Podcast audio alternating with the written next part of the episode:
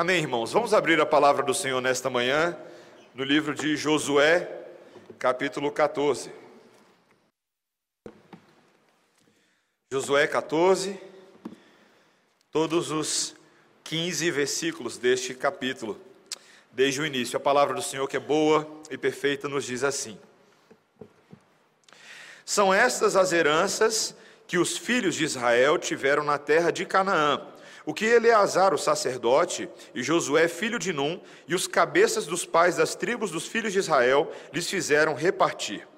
Por sorte da sua herança, como o Senhor ordenara por intermédio de Moisés, acerca das nove tribos e meia.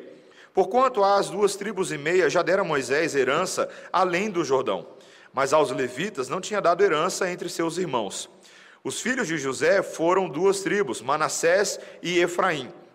Aos levitas não deram herança na terra, senão cidades em que habitassem e os seus arredores para seu gado e para a sua possessão. Como o Senhor ordenara a Moisés, assim fizeram os filhos de Israel e repartiram a terra. Chegaram os filhos de Judá a Josué em Gilgal, e Caleb, filho de Jefoné, o quenezeu, lhe disse: Tu sabes o que o Senhor falou a Moisés, homem de Deus, em Cádiz Barneia, a respeito de mim e de ti. Tinha eu quarenta anos quando Moisés, servo do Senhor, me enviou de Cádiz Barneia para espiar a terra. E eu lhe relatei como sentia no coração. Mas meus irmãos que subiram comigo desesperaram o povo. Eu, porém, perseverei em seguir o Senhor, meu Deus. Então Moisés, naquele dia, jurou, dizendo: Certamente a terra em que puseste o pé será tua e de teus filhos, em herança perpetuamente, pois perseveraste em seguir o Senhor, meu Deus. Eis agora o Senhor me conservou em vida, como prometeu. Quarenta e cinco anos há desde que o Senhor falou esta palavra a Moisés, andando Israel ainda no deserto. E já agora sou de oitenta e cinco anos. Estou forte, ainda hoje, como no dia em que Moisés me enviou. Qual era a minha força naquele dia, tal ainda agora para o combate, tanto para sair a ele como para voltar. Agora, pois, dá-me este monte de que o Senhor falou naquele dia.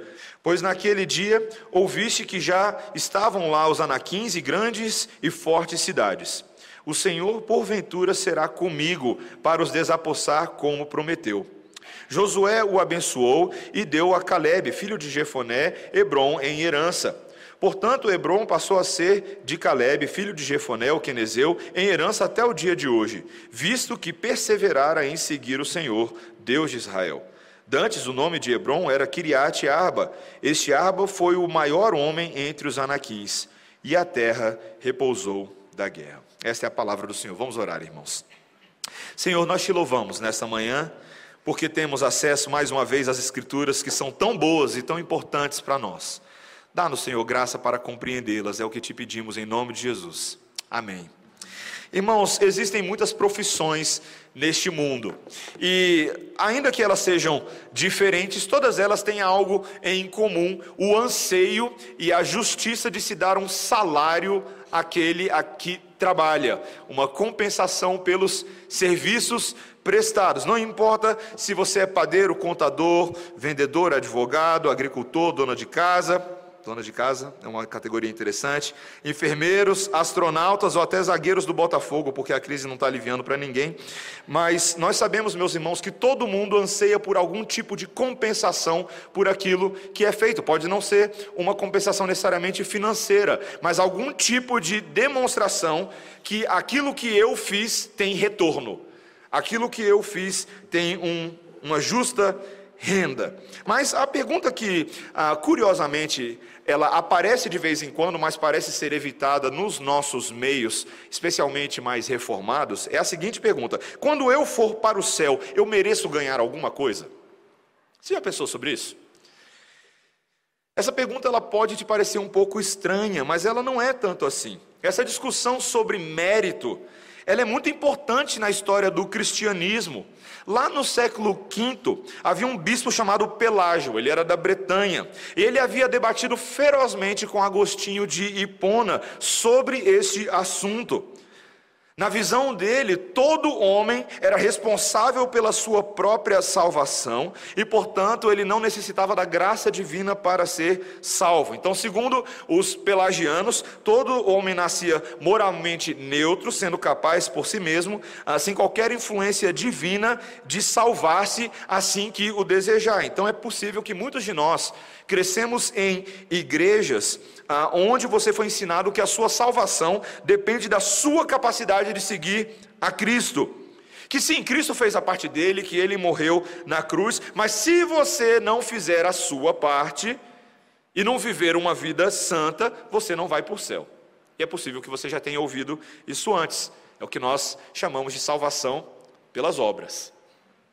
Talvez hoje, então, você já está mais do lado de Agostinho que defendeu que Deus era soberano em salvar o homem, em escolher homens para si, e que ele enviou ao mundo Jesus Cristo, aquele que por nós morreu, e agora você tem a libertadora e doce mensagem do Evangelho em que Cristo fez tudo por nós, nós somos salvos pela graça, pelos méritos de Cristo, e todos nós ficamos felizes com isso. Não precisamos fazer nada para ir para o céu, apenas crer no sangue de Cristo, pois Ele fez tudo ao pagar a dívida do nosso pecado.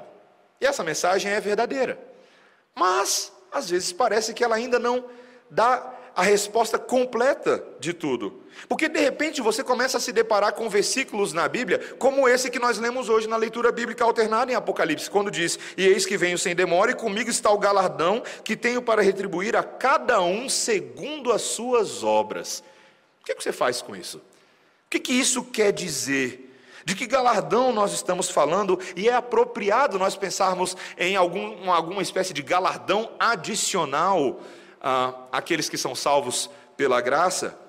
E esse texto, meus irmãos, ele começa a nos mostrar hoje que sim, que existe uma medida de uma recompensa celestial que ainda é um favor imerecido, mas que é dado ao povo de Deus segundo a sua santificação e obediência que praticamos pela graça somente.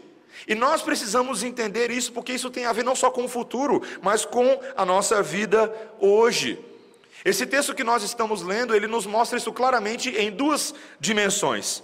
Uma dimensão daqueles que transmitem a herança da parte de Deus, e a dimensão da atitude confiante de quem recebe essa herança e vive à luz dessa herança. E isso é importante para nós nesta manhã. Vejamos em primeiro lugar, meus irmãos, essa obediência fiel de quem transmite a herança. Versículo 1, acompanhe comigo. São estas as heranças que os filhos de Israel tiveram na terra de Canaã, o que Eleazar, o sacerdote, Josué, filho de Num, e os cabeças dos pais das tribos dos filhos de Israel lhes fizeram repartir por sorte da sua herança, como o Senhor ordenara por intermédio de Moisés, acerca das nove tribos e meia. Lembra, nós estamos naquela sessão central de Josué, em que estamos vendo a, a divisão da terra após a conquista da terra de Canaã. Depois que Josué e o povo de Israel entraram em vitoriosas campanhas militares, agora nós estamos vendo esta dinâmica. Na semana passada e nas semanas anteriores, nós vimos que duas tribos e meia de Israel já haviam recebido a sua herança por intermédio de Moisés. Mas vemos agora Josué dando a parte que ainda faltava às outras nove tribos e meia. E é interessante nós observarmos alguns detalhes aqui. A primeira coisa é a maneira como Deus comunica e por meio de quem ele comunica essa herança. Logo, esses versículos mostram para a gente que existem três posições envolvidas. Uma é de Eleazar, ele era um sacerdote. Talvez você não lembre, mas Eleazar era um filho de Arão. Ele era da linhagem levítica que havia sido separada para servir o povo por meio do sacerdócio. Havia também o próprio Josué, filho de Num, que era o cabeça militar, o comandante que Deus havia escolhido. E aqui nós também temos os cabeças dos pais da tribo de Israel. Três importantes posições: um sacerdote, um comandante militar e os líderes de cada uma dessas tribos. Meus irmãos, essa é a maneira como Deus se faz representar diante do povo. É a forma de Deus de dizer que todas essas heranças que estão sendo repartidas agora vêm de um único e verdadeiro Deus. Ele é a fonte de toda boa herança e cada uma dessas instâncias de autoridades estão conectadas ao Senhor de uma forma diferente. Sabe, meus irmãos, é interessante que o nosso Deus tenha condições de dar coisas ao seu povo por ele ser o dono de tudo. Talvez você se lembre da sua, das suas aulas de história quando você era mais novinho, para não entrar no mérito da idade, mas quando eu era pequeno, eu lembro que um dos assuntos que mais me cativou era o, o assunto das capitanias hereditárias. Eu não sei se você lembra disso. Mas a história de que o rei de Portugal, Dom João III, em 1534, ele decidiu uh, dividir o território brasileiro em grandes faixas e ali entregar aquela administração para particulares, para donatários certo? Eram nobres que tinham relações com a coroa portuguesa. E qual era a autoridade que ele tinha, que Portugal tinha para fazer essa divisão, distribuição da nossa grande terra brasileira? Ué, porque eles eram os donos disso. Haviam tratados, haviam documentos que mostravam que eles eram os detentores de direito da terra e por isso podiam fazer essas concessões de uma capitania hereditária. E eu ficava pensando, na, quando eu era pequeno, uma pessoa ganhar aquela porção de terra sozinha para ela toda e, e, administrar aquilo. Meus irmãos, isso é, um, é uma analogia muito pequena do que Deus faz conosco. Deus é o dono da terra mas não só da terra brasileira ou daquela porção de terra que Israel herdou. Deus é dono de toda a terra, de absolutamente tudo o que existe. Imagina que você saísse aqui agora e você começasse a, as coisas que pertencem às pessoas tivessem uma plaquinha para identificar quem é o dono. Quando nós olhamos pelos olhos das Escrituras, nós percebemos que todas as coisas nesse mundo têm uma plaquinha cujo dono é Yahvé. Todas as coisas. E ele pode dar da forma como ele quer. Ele pega aquela terra que aparentemente era dos cananeus, mostra para Israel que eles serão vitoriosos e agora ele diz: Eu darei a terra a vocês. Tudo o que eu e você, meus irmãos, possuímos hoje e possuiremos eternamente, nos é dado por Deus, porque não apenas Ele criou tudo, mas Ele é o dono de tudo. Você entende isso? Você entende o poder, a grandeza, a majestade do jardim de Deus? E portanto, se eu e você estamos lidando com as coisas que são de posse e propriedade de Deus, nós temos uma responsabilidade muito grande, porque elas não são nossas, elas nos foram dadas para fazermos com ela aquilo que Deus espera de nós. Que sejamos fiéis mordomos do jardim de Deus, como Adão e Eva o foram. Eu e você temos uma responsabilidade muito grande, meus irmãos, neste mundo, de usufruirmos do trabalho, da comida, das posses da casa, do carro, das coisas que nos dão entretenimento, todos para a glória de Deus. O problema é que tantas vezes eu e você nos esquecemos disso, né? Nós achamos que o carro é nosso, que a casa é nossa, que o trabalho é nosso, e não somos intencionais em como sujeitar essas coisas em oração em os nossos corações para a glória de Deus. Isso é muito importante, meus irmãos, para nós começarmos a pensar nessa, nessa manhã. É notável também a maneira como Deus comunica essa herança ao seu povo. Esses líderes, Josué, Eleazar e os cabeças, eles têm que transmitir a herança de Deus segundo o que Deus ordenara por intermédio de Moisés. Sabe, meus irmãos, isso é tão impressionante que Deus escolha autoridades ordenadas em várias esferas para nos comunicar aquilo que Ele quer nos conceder como boa herança. Na Bíblia nós temos várias instâncias e várias esferas onde isso acontece, na igreja, na família, no trabalho. Pais que são superiores devem comunicar a boa herança de Deus aos seus filhos, aos seus inferiores. Eles têm que transmitir a tocha da esperança e da verdade para as gerações vindouras. Eu não sei se você já viu como funciona uma corrida de revezamento. As corridas de revezamento que surgiram na Grécia eram corridas em que os atletas se revezavam em distâncias definidas, carregando uma tocha, e o objetivo era fazer essa tocha chegar até o altar da suposta deusa Atena.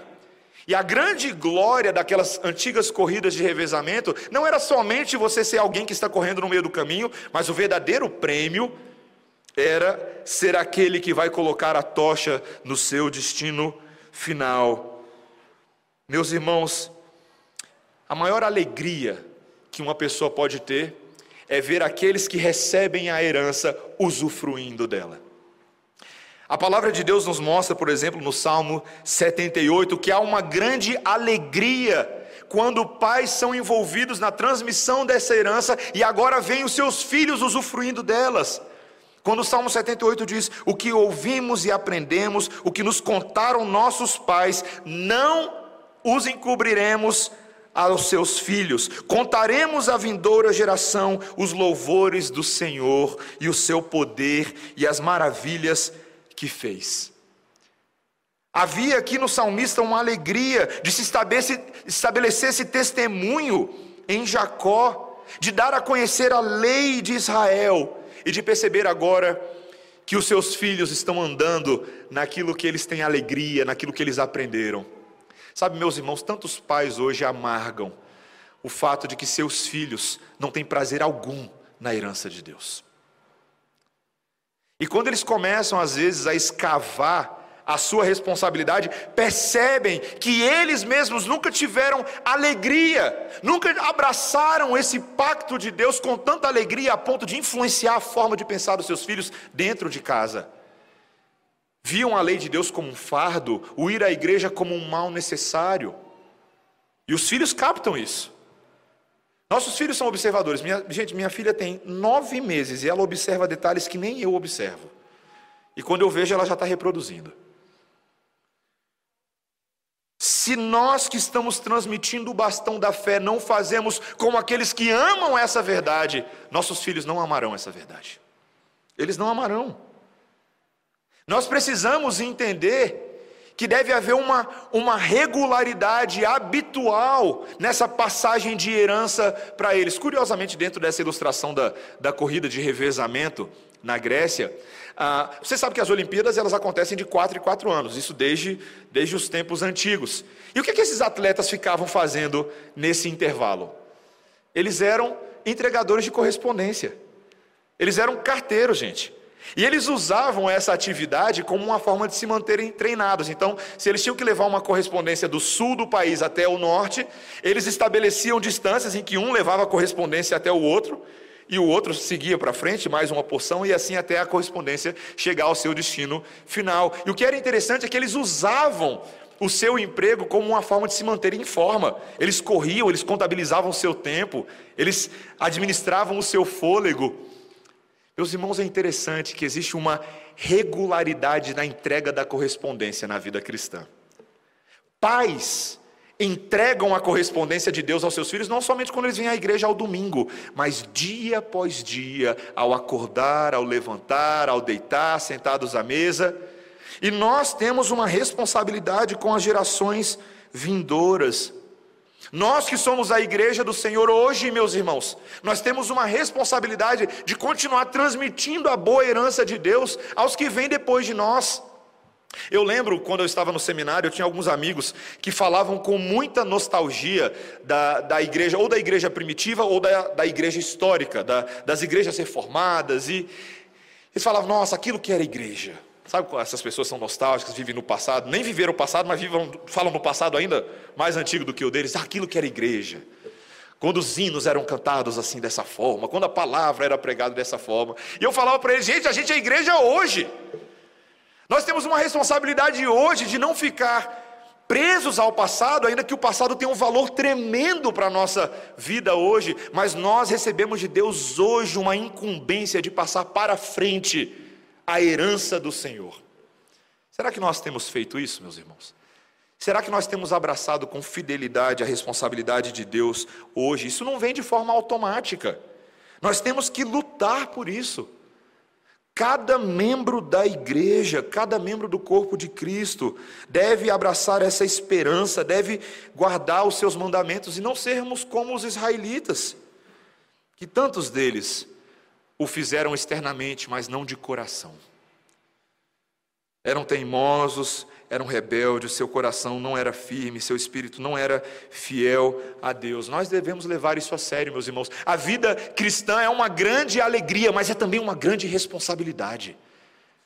E nós devemos essa responsabilidade ao nosso Deus. Essa é a primeira coisa que nós tínhamos para ver. Se Deus entregou tão gratuitamente essa herança a nós, nós devemos repassar a outros. Mas há também uma atitude confiante, em segundo lugar, daqueles que agora recebem essa herança. O nosso texto agora passa no versículo 6 a mostrar para a gente um estudo de caso. Um estudo de caso a partir de um homem que talvez eu e você achávamos que essa altura do campeonato já havia morrido há muito tempo. Mas de repente ele aparece de novo na história. O tal do Caleb. O Caleb. O segundo depois de Josué. Vocês lembram dele? Caleb. E ele começa, ele aparece na história, ele vai até Josué, seu antigo amigo, agora comandante de Israel, eu fico imaginando essa cena, e ele vai com outros homens de Israel, e o versículo 6 nos diz: veja, acompanhe comigo na metade do versículo 6, quando ele diz: Tu sabes o que o Senhor falou a Moisés, homem de Deus em Cádiz Barneia, a respeito de mim e de ti. Tinha eu 40 anos quando Moisés, servo do Senhor, me enviou de Cádiz Barneia para espiar a terra e eu lhe relatei como sentia no coração. Mas meus irmãos que subiram comigo desesperaram o povo. Eu, porém, perseverei em seguir o Senhor, meu Deus. Então Moisés, naquele dia, jurou, dizendo: Certamente a terra em que puseste o pé será tua e de teus filhos em herança perpetuamente, pois perseveraste em seguir o Senhor, meu Deus.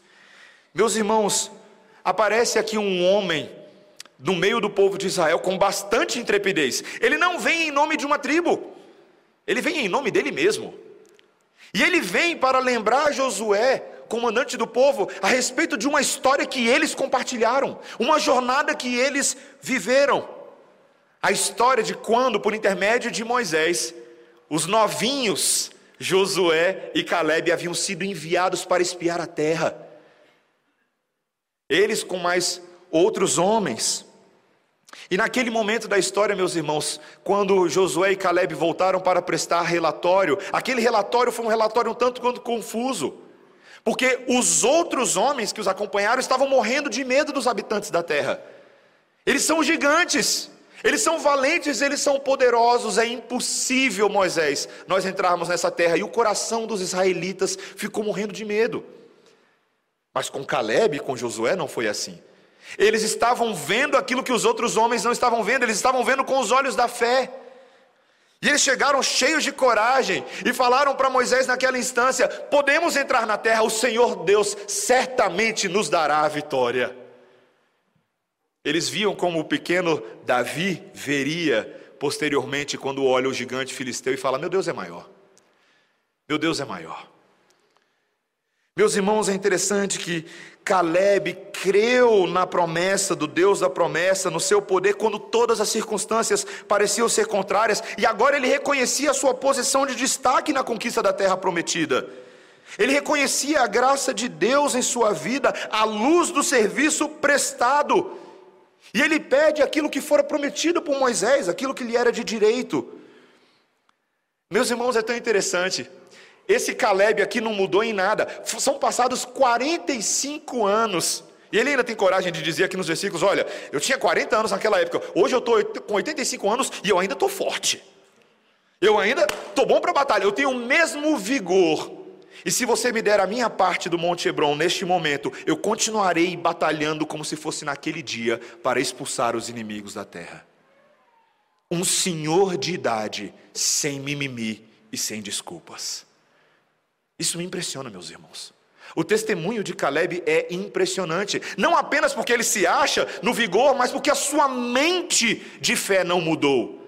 A sua perseverança, a sua confiança na palavra continuam a mesma. E nesse momento, meus irmãos, ele faz algo que não é muito comum. Ele pede aquilo que lhe é de direito, aquilo que lhe foi prometido, ele não esqueceu da promessa de Moisés. Meus irmãos, é tão interessante. A palavra de Deus nos mostra um padrão curioso de que Deus costuma dar responsabilidades e heranças àqueles que vão se provando fiéis no processo. Existem diversos testemunhos na palavra de Deus de homens que foram cheios de fé, homens que foram dotados de grande ousadia e intrepidez para fazer aquilo que Deus mandava. Por exemplo, quando nós chegamos a, em Hebreus capítulo 11, naquela famosa galeria da fé, você lembra dessa galeria?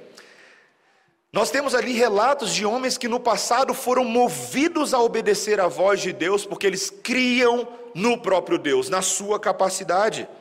Lá nós lemos, por exemplo, e o que mais direi, certamente me faltará o tempo necessário para se referir o que há a respeito de Gideão, Baraque, Sansão, Jefté, Davi, Samuel, os profetas os quais, por meio da fé, subjugaram reinos, praticaram a justiça, obtiveram promessas, fecharam a boca de leões, extinguiram a violência do fogo, escaparam ao fio da espada, da fraqueza tiraram força, fizeram-se poderosos em guerra, puseram em fuga exércitos de estrangeiros. Por que, que nós lemos isso na Bíblia? Porque, meus irmãos, literalmente, me permita colocar com essas palavras, esses homens fizeram por onde? A graça de Deus que lhes foi concedida gratuitamente foi perfeitamente empregada. Eles não se utilizaram de desculpas para não serem ousados e intrépidos em obedecer a Deus, pelo contrário, eles foram corajosos, como Deus havia dito a Josué que ele fosse. Não somente esses do Antigo Testamento, mas no Novo Testamento, quantos relatos nós temos da forma como os apóstolos foram em nome de Jesus. Como esses homens foram habilitados pelo poder do Espírito, dentro do contexto da aliança, para pregar, exortar, admoestar, escrever, plantar a igreja, defender a fé perante as autoridades e diante das calúnias, das heresias e das perseguições. Sabe, meus irmãos, eu acho que, e eu, eu, eu poderia dizer até com algum, algum nível de convicção, que a teologia da prosperidade tem causado um grande dano ao nosso entendimento de fé. Sabe por quê? Porque ela, por distorcer a verdade de Deus e transformar um Deus na graça num Deus devedor aos homens, como se nós fôssemos o centro da verdade, ela distorceu essa verdade a tal ponto que o nosso pêndulo foi para o outro lado. Sabe qual é o outro lado? Nós nos tornamos tímidos. Nós achamos que o evangelho ele se define meramente pela salvação da graça de Deus mas não por um santificar-se dia a dia corajosamente mediante essa graça. Veja, meus irmãos, não confundamos, eu e você somos salvos tão somente pela iniciativa da bondade divina. A nossa salvação não é mérito nosso, não é. Aos olhos de Deus, nós somos tidos como culpados, não merecedores, mas Jesus Cristo de Nazaré tem um mérito perfeito. O nosso novo Josué viveu e venceu as batalhas que nós não poderíamos vencer. Ele venceu a morte. Amém? Na cruz do Calvário ele o fez. A grande pergunta que eu te faço é: como viveremos agora? Nós, os que fomos salvos pela graça, como viveremos agora? Certamente viveremos pela graça, mas como viveremos? A palavra de Deus nos mostra, meus irmãos, que fé verdadeira é uma fé agora obediente, dotada de nova força, dotada de nova capacidade para fazer aquilo que Deus nos manda fazer. Devemos ser ousados e corajosos para produzir cultura e desenvolvermos o jardim de Deus neste mundo. As vocações que lhes são confiadas hoje devem ser feitas com extrema intrepidez, cada uma delas. Nós fomos criados, meus irmãos, com este propósito. Eu ouvi certa vez um professor meu de teologia bíblica que ele colocou dessa maneira: Deus te criou para que as suas camisas sejam camisas de manga curta. Eu ouvi aquele negócio e falei: o que, tem a ver isso? E ele diz o seguinte: ninguém foi feito no reino de Deus para ter camisa de manga comprida. Todos nós fomos feitos para arregaçarmos as nossas mangas e trabalhar. Essa, essa visão distorcida, talvez até alguma que alguns irmãos no passado teólogos chamariam talvez de uma espécie de hipercalvinismo, uma visão em que Deus é tão soberano e eu não tenho responsabilidade nenhuma, de que Deus me salva para eu ser absolutamente passivo em todo o processo. Se Deus sabe todas as coisas, para que orar? Se Deus sabe todas as coisas, para que evangelizar? Não é o que alguns talvez sejam tentados a pensar? talvez alguns calvinistas de primeira viagem. Meus irmãos, esse não corresponde ao Evangelho das Escrituras Sagradas. O Evangelho da palavra de Deus é aquele em que Deus soberanamente te salvou para soberanamente usar o teu trabalho para Ele fazer a obra dele. E se você não está trabalhando em favor do reino e da glória de Deus, você está pecando contra o Senhor. Essa é a verdade. A história de Caleb nos mostra isso. Nos mostra que há uma dimensão de uma herança terrena que lhe é dada hoje para que você hoje sirva o Senhor. Mas não só no tempo presente, também no tempo por vir. Essa é uma doutrina realmente curiosa na palavra de Deus. Porque nós não temos muito detalhe sobre o que é essa recompensa adicional que é dada na presença de Deus. No entanto, a Bíblia fala bastante sobre isso. São várias as referências no Novo Testamento que mostram claramente que Deus deseja recompensar de alguma maneira especial aqueles que, na graça de Cristo, se santificam e laboram diligentemente. 2 Coríntios 3, 5 a 6, 1 Coríntios 3, 8, 2 João capítulo 8, Mateus 5, 12, 19 27, Lucas 6, 22 a 23, Mateus 6, 2 a 5, 16, Lucas 6, 35, 1 Coríntios 3, 14 e outros. São textos onde a palavra recompensa, galardão e prêmio aparece. E não são apenas uma referência à obra de Cristo, mas são dadas em referência a obras que são feitas em Cristo, por nós. E eu tentei resumir aqui de forma muito rápida, meus irmãos, os motivos pelos quais o Novo Testamento e o Senhor Jesus Cristo e os apóstolos trazem essa doutrina para nós. Por que é importante nós sabermos dessas coisas? Eu lembro que uma vez eu estava conversando com um jovem e ele perguntou para mim, pastor, isso parece muito confuso, porque se eu já sou salvo por Cristo, para que, eu preciso saber que eu tenho um galardão a mais? Isso não vai gerar inveja? Não vai gerar competição. Eu não vou ficar lá na igreja adorando a Deus, mas olhando para o meu irmão do lado e pensando, ele vai ter uma Ferrari, eu vou ter um Fusca. Né? Será que é essa forma? Por que, que o Senhor Jesus Cristo usou essa ideia de recompensa adicional para nós? Meus irmãos, é bem claro, e esses cinco pontos são bem rápidos. O Novo Testamento nos deixa bem claro que isso é uma demonstração de uma bondade divina ainda imerecida, que é sempre pela graça. Sempre pela graça. Nós jamais teríamos acesso sequer a essas coisas se o sacrifício de Cristo não fosse a base, a base da graça e a base como nós somos sustentados. Mas em segundo lugar, meus irmãos, ela também, essa doutrina, ela revela um senso de justiça e proporcionalidade de Deus, de acordo com as vocações e oportunidades que Ele nos dá. Deus compensa o bem e Deus pune o mal. E a Bíblia mostra isso claramente. Ainda que exista um discurso forte da graça e da misericórdia, nosso Deus ainda é justo. E Ele nos ensina isso. Terceiro lugar, meus irmãos, há uma há uma doutrina preciosa na palavra de Deus, que nos mostra que o nosso Deus nos encoraja em meio a perseguições e perdas deste mundo com recompensas. Sabe, tantos de nós, como os apóstolos, os discípulos, certa feita, interagiram com o Senhor Jesus Cristo, estavam em dúvida porque, por causa de Cristo, eles estavam perdendo muitas coisas nesse mundo. Não é verdade?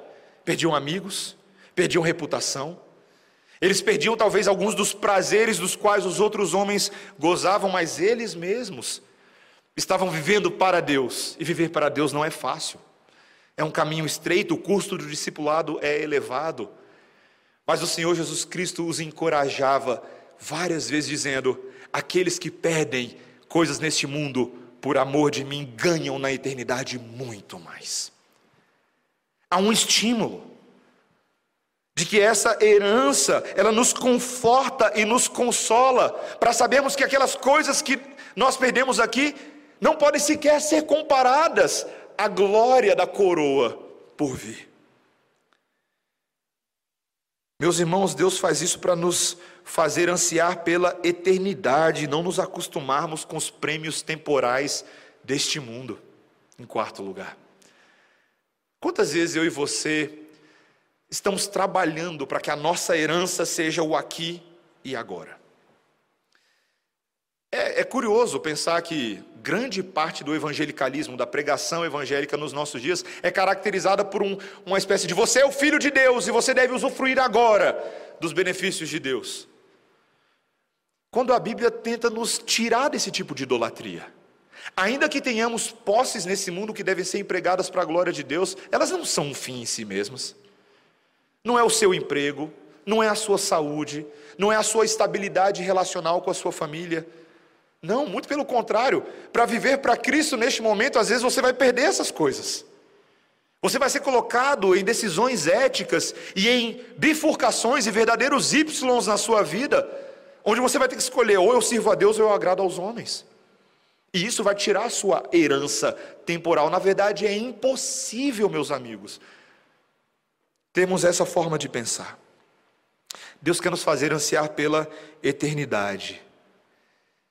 Por isso que ele fala sobre heranças vinculadas a uma vida de santificação progressiva e obediência à lei de Deus. É curioso pensar que o nosso Deus recompensa, não é verdade? Ele não é muito diferente dos nossos pais. Eles não fazem isso. Pais não fazem exatamente isso. Eu lembro que o, meu pai, quando eu estava numa, numa época de transição da minha vida, nos meus 18 anos de idade. Era uma grande transição. 18 anos de idade é uma transição para um monte de gente, né? Você está saindo da escola. E o meu pai queria me estimular a ser homem, tomar boas decisões, pensar no meu futuro. E naquela época, permita revelar, viu, pai? Eu sei que você está aí, mas permita revelar. Naquela época ele falou assim: Olha, filho, se você fizer isso, isso, isso, isso, eu vou te ajudar com o carro. E como aquilo foi um estímulo, meus irmãos? Que eu queria dirigir. Eu queria dirigir, eu queria poder usufruir desse recurso, dessa liberdade de poder resolver as coisas. E ele foi fiel na promessa dele. Ele me ajudou. Meus irmãos, o nosso Deus, ele nos estimula dessa forma. Sim, estarmos na presença de Deus por si só já seria suficiente. Mas pensarmos que o nosso Deus se agrada de nos recompensar nos estimula ainda mais. Sabe, meus irmãos, isso também nos ensina algo muito importante. Ainda que eu e você tenhamos essa ênfase da misericórdia e graça nas nossas relações, nós também precisamos aprender a ser justos e compensar aquilo que é devido às pessoas. Nós temos que reconhecer e exaltar aqueles que fazem o bem e compensá-los proporcionalmente pelo seu trabalho, pelo seu mérito e pela excelência daquilo que eles realizam. Patrões devem compensar justamente os seus empregados.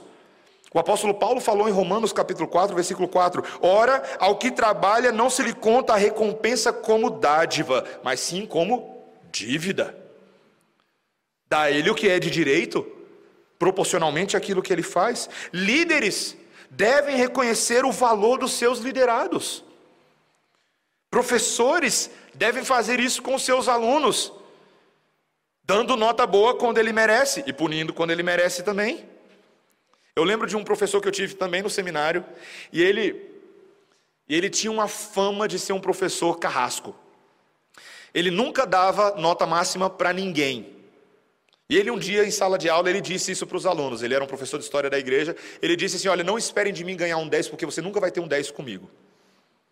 Eu achei aquilo estranho. Fui conversar com o professor ao final da aula, falei, professor, por quê? Ele falou assim, não, para vocês não se acharem demais. Eu perguntei assim para ele, professor, isso é justo? Se um aluno se esmerou na sua prova, e era uma prova dificílima, era a prova mais difícil que a gente tinha no seminário, se alguém se esmerou e alguém fez por onde, tirou a nota 10, você não vai dar um 10 para ele? Ele ficou meio incomodado, não gostou muito da minha indagação, mas eu fiquei pensando naquilo. Nós devemos dar às pessoas aquilo que é de direito, e não simplesmente porque a gente acha que elas não merecem. Meus irmãos, o nosso Deus age assim, nós devemos agir assim. Pais devem fazer isso com seus filhos. Sim, muitas vezes eu estava conversando ontem com alguém que me disse: muitas vezes pais só dizem não, não, não, desaprovação, desaprovação, desaprovação.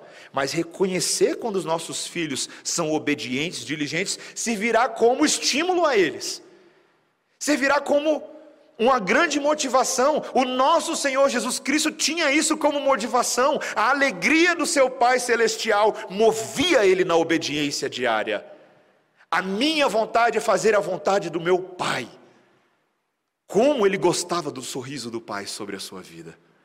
Todo mundo gosta de receber uma aprovação digna e justa pelo serviço prestado.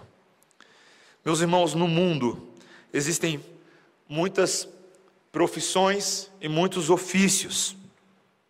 Mas nada é tão glorioso quanto a honra de em tudo nós servirmos somente a Deus. O apóstolo Paulo, quando tentou ensinar os seus irmãos de Colosso, que nós estamos estudando a carta aos Colossenses, nos grupos familiares, no capítulo 3, versículo 24, quando ele estava se dirigindo aos servos, aos escravos, ele falou da seguinte maneira: Tudo quanto fizerdes, fazei-o de todo o coração, como para o Senhor e não para homens, cientes de que recebereis do Senhor a recompensa da herança. A Cristo, o Senhor, é que estáis servindo. Meus irmãos, nós não sabemos exatamente, porque a Bíblia não entra em todo o mérito possível de como será o galardão celestial. Mas ele nos estimula, meus irmãos, a viver como Cristo viveu. Cristo tinha por meta o cumprir a vontade de Deus perfeitamente, e nós devemos ter também. Essa é a nossa mais preciosa herança. E se o Senhor tem dado ocasião para nós hoje, para termos os nossos pecados confrontados, as nossas prioridades confrontadas, nós devemos levar isso a sério. Será que você tem vivido meramente para se suprir terrenamente? Ou seu coração, nessa manhã, hoje, está fixado, enraizado, radicado naquele que é a nossa herança? O nosso Senhor é a nossa herança, meus irmãos. E que isso nos sirva nessa manhã para mudarmos o nosso curso, se há necessidade. Para que a nossa obediência não seja para agradar meramente o chefe, mas para agradar o grande chefe, Yahvé. Para não vivermos por vista, mas colocarmos os nossos olhos no autor e consumador da nossa fé, que Ele mesmo trocou a, o caminho que lhe estava proposto, talvez o de autossatisfazer-se. O Senhor Jesus Cristo viveu nesse mundo, podendo fazer qualquer coisa, mas ele decidiu se anular em favor de um propósito maior. Porque ele morreu na cruz, meus irmãos, lhe foi dado o direito, a autoridade de governar sobre todas as coisas. O que o Senhor Deus está nos convidando é para governarmos com Ele e não nos satisfazermos com as coisas desse mundo. Amém? Que o Senhor nos ajude, meus irmãos, nessa tarefa e que nós possamos ser encontrados fiéis, como Caleb foi, aquele que creu no Evangelho e foi salvo pela graça e pela fé. Oremos. Meus irmãos, que o Senhor Deus nessa noite, nessa, nessa manhã, nos ajude a termos esta mente Senhor Deus, nós nos colocamos na tua presença nessa manhã porque sabemos que muitas vezes nós não temos a mente de Cristo. Nós precisamos, Senhor, desesperadamente de uma mente colocada nas coisas eternas, num coração que larga a idolatria deste mundo e passa a olhar com os olhos da fé. Olhos que também nos ensinam, Senhor, a sermos obedientes, ousados, intrépidos a não nos acostumarmos com uma passividade cristã, uma vez que hoje dispomos no Espírito Santo e na palavra de todos os recursos necessários para vivermos corajosamente para Cristo e por Cristo. Senhor, dá-nos condições de viver assim. Sabemos, Senhor, que tantas vezes nos sentimos intimidados diante dos aparentes desafios desse mundo que muitas vezes não são pequenos mesmo. Temos desafios na família, com os nossos irmãos, com os nossos amigos. Temos desafios no ambiente de trabalho, no ambiente de estudo. Temos testes aos quais somos submetidos dia após dia, como se estivéssemos sendo entregues na boca do leão. Mas, Senhor, é no morrermos para nós mesmos e descobrirmos uma nova herança que poderemos de fato, Senhor, lhe ser agradáveis. Pai, ajuda-nos a termos essa atitude. Dá-nos fé, Senhor, para recebermos confiantemente e vivermos confiantemente à luz da herança celestial. É o que nós te pedimos em nome de Jesus. Amém. Vamos ficar de pé, irmãos. Vamos cantar ao Senhor com convicção daqueles que já usufruem hoje de grande herança.